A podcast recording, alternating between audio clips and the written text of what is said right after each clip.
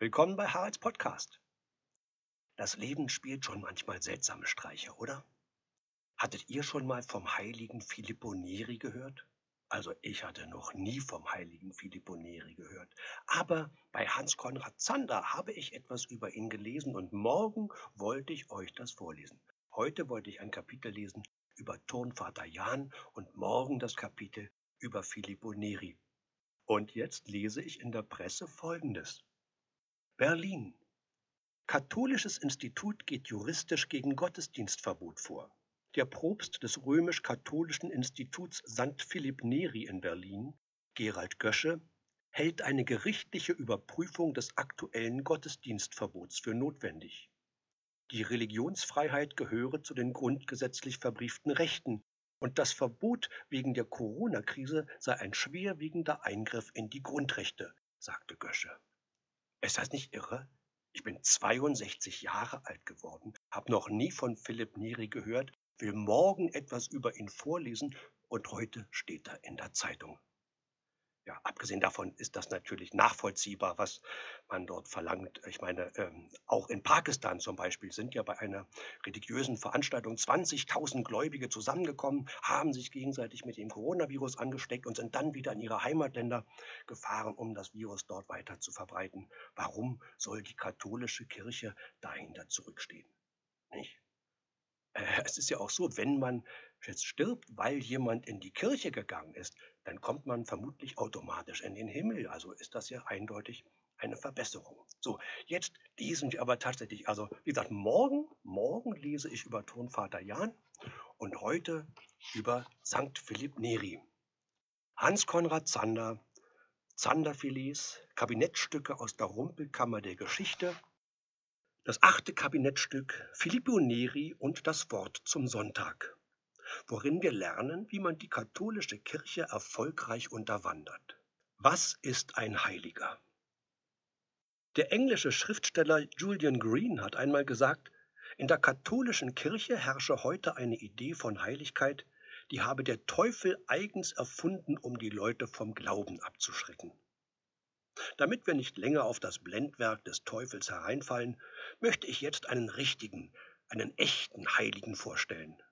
Ich erzähle die Geschichte vom heiligen Filippo Neri. Zuerst, damit wir das hinter uns haben, die historischen Daten. Der heilige Filippo Neri ist 1515 in Florenz geboren, er ist 80 Jahre alt geworden und 1595 in der Stadt gestorben, in der er fast sein ganzes Leben verbracht hat, in Rom. Heilig gesprochen wurde er im Jahre 1622. Und es war dies eine Heiligsprechung, bei der nun wirklich einmal der Herrgott selbst nachgeholfen hat. Denn es kamen während des Heiligsprechungsprozesses Dinge an den Tag, die normalerweise in der Kirche Gottes nicht zur Ehre der Altäre führen. Eine ganze Reihe von Zeugen bestätigten zweifelsfrei, dass dieser Heilige erstens in völlig ungeordneten finanziellen Verhältnissen gelebt hat dass es zweitens seine Lieblingsbeschäftigung war, katholische Gottesdienste zu stören und dass er drittens nichts so oft und überaus gern gelesen hat wie unseriöse Literatur. Mit der unseriösen Literatur war das so. Als junger Mann war Filippo aus Florenz nach Rom gekommen. Da er keinem geregelten Beruf nachging, lebte er in einer winzigen Dachkammer, die dadurch noch kleiner wurde, dass er quer durch das Zimmer eine Leine spannte und daran seine Wäsche aufhängte. Auf diese Weise, behauptete er, habe er eine Zwei-Zimmer-Wohnung wie die vornehmen Junggesellen. Wenn Filippo nun in seiner Dachkammer Besuch empfing, und er hatte oft Besuch, denn er war ein sehr geistreicher und geselliger Mensch, saß er gewöhnlich hinter seiner Wäscheleine auf dem Bettrand, ließ die Füße herunterbaumeln und quietschte vor Lachen. Denn er las die Romane von Piovano Arlotto. Arlotto schrieb die spannendsten und witzigsten Unterhaltungsbücher jener Zeit. Verständlich, dass sie vom Klerus als Lektüre gar nicht empfohlen wurden. Darauf angesprochen, pflegte der heilige Filippo Neri zu erwidern, Arlottos Romane sind zwar nicht sehr tiefsinnig, aber sie sind wenigstens lustig, sie sind spannend, sie sind unterhaltsam. Wenn ich dagegen an die religiöse Literatur denke, wie langweilig ist die. Und wenn ich gar an das denke, was von unseren Kanzeln herab gepredigt wird. Unter der Ödheit des kirchlichen Verkündigungsstils litt der heilige Filippo Neri aber umso mehr, als er sehr fromm war und täglich in die Kirche lief. Allerdings vertrat er die Ansicht, dass der Klerus nicht allein schuld sei an den schlechten Predigten. Die Leute selber seien auch schuld daran, weil sie sich die fromme Langeweile Jahr aus, Jahr ein gefallen ließen, ohne zu protestieren. Nötig sei eine Art umgekehrte Volksmission, das heißt eine Aktion des Volkes, um den Klerus zu zwingen, spannender zu predigen. Da er niemanden fand, der die Courage hatte, dabei mitzumachen, entschloss sich der heilige Filippo Neri zu einer Einmannaktion. Jeden Sonntag setzte er sich in eine andere Kirche Roms. Sobald er da oben auf der Kanzel anfing, langweilig zu salbadern, fiel er ihm laut ins Wort. Es waren Zwischenrufe ohne alle bösartige Aggressivität, aber so geistreich, dass sich schon nach wenigen Minuten die ganze Kirche vor Lachen bog. Der Erfolg dieser Einmannaktion war beträchtlich. In ganz Rom begannen die Pfarrer, ihre Predigt möglichst spannend und unterhaltsam zu gestalten, aus lauter Angst, der heilige Filippo Neri könnte vielleicht gerade an diesem Sonntag in ihrer Kirche auftauchen. Tauchte er dann wirklich auf, so waren sie natürlich schrecklich beleidigt, liefen einer nach dem anderen zur heiligen Inquisition und verlangten, man möge Herrn Neri umgehend verbrennen. Aber die zuständigen Beamten zuckten nur die Schultern. Wir können eher den Papst verbrennen als Filippo Neri. Der ist doch ein stadtbekanntes, allgemein beliebtes Original. Nun ist es allerdings dem evangelischen Theologen Walter Nick aufgefallen, dass für diese Sorte Originalität ein anderer mit dem Tod gebüßt hat. Sokrates im alten Athen. Ausgerechnet aber im katholischen Rom ist der heilige Filippo Neri mit dem Leben davongekommen. Wieso denn das? Einmal ist Filippo alles in allem ein wesentlich liebenswürdigerer Mensch gewesen als Sokrates. Zum anderen hat er profitiert von jenem heimlichen Gesetz der Langeweile in der Kirche, von dem Heinrich Böll einmal gesprochen hat. Böll stellte sich die Frage, warum sich das kirchliche Milieu eigentlich ständig mit ihm beschäftige, wo es doch gar nichts von ihm halte. Seine Antwort Es ist im kirchlichen Milieu so langweilig, dass man dort froh ist um jede Unterhaltung und sei es bloß Ärger. So konnte es sich Filippo Neri nach dem Erfolg seiner Predigtstörungen leisten, noch einen Schritt weiter zu gehen. Er gründete eine Art Ein-Mann-Kabarett.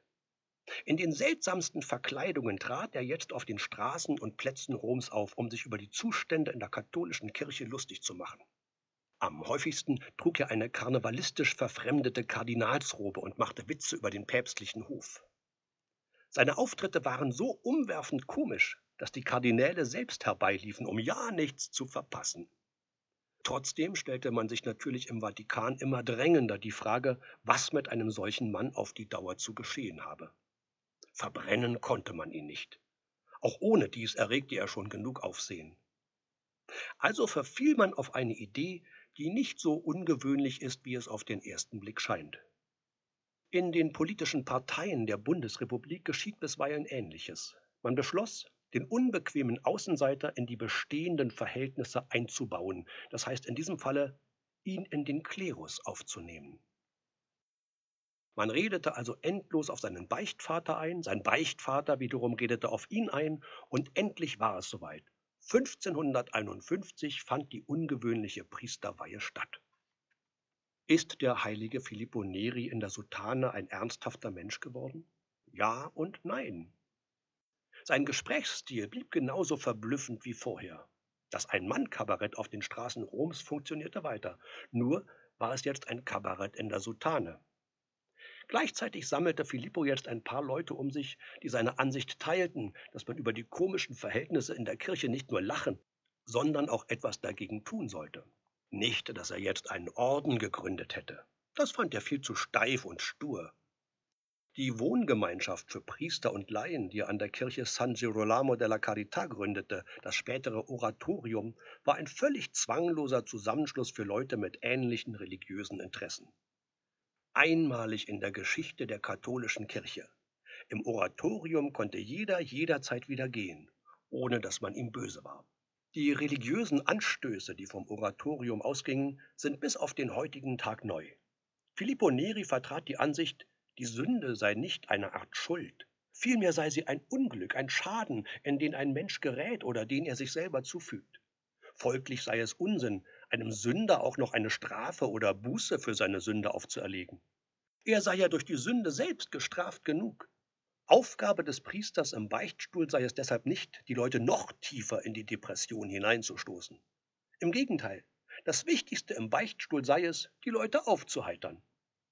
Er selber pflegte die Sünder schon mit möglichst guter Laune zu empfangen, etwa mit dem Spruch Sprich dich aus, gequälte Seele. Später hängte er über seinen Beichtstuhl den Spruch Scrupuli andate via da casa mia. Gewissensbisse raus aus meinem Haus.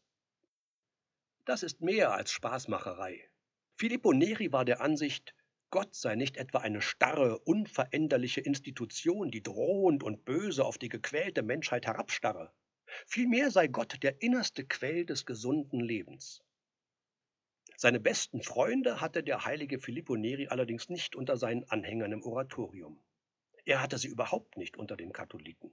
Schon als junger Mann hat er sich nirgendwo so gerne aufgehalten wie unter den römischen Juden.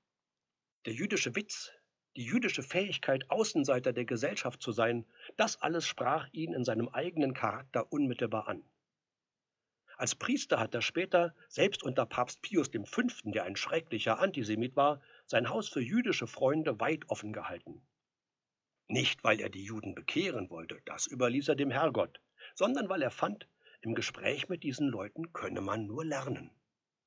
Aber ich habe etwas vergessen die Wunder des heiligen Filippo Neri.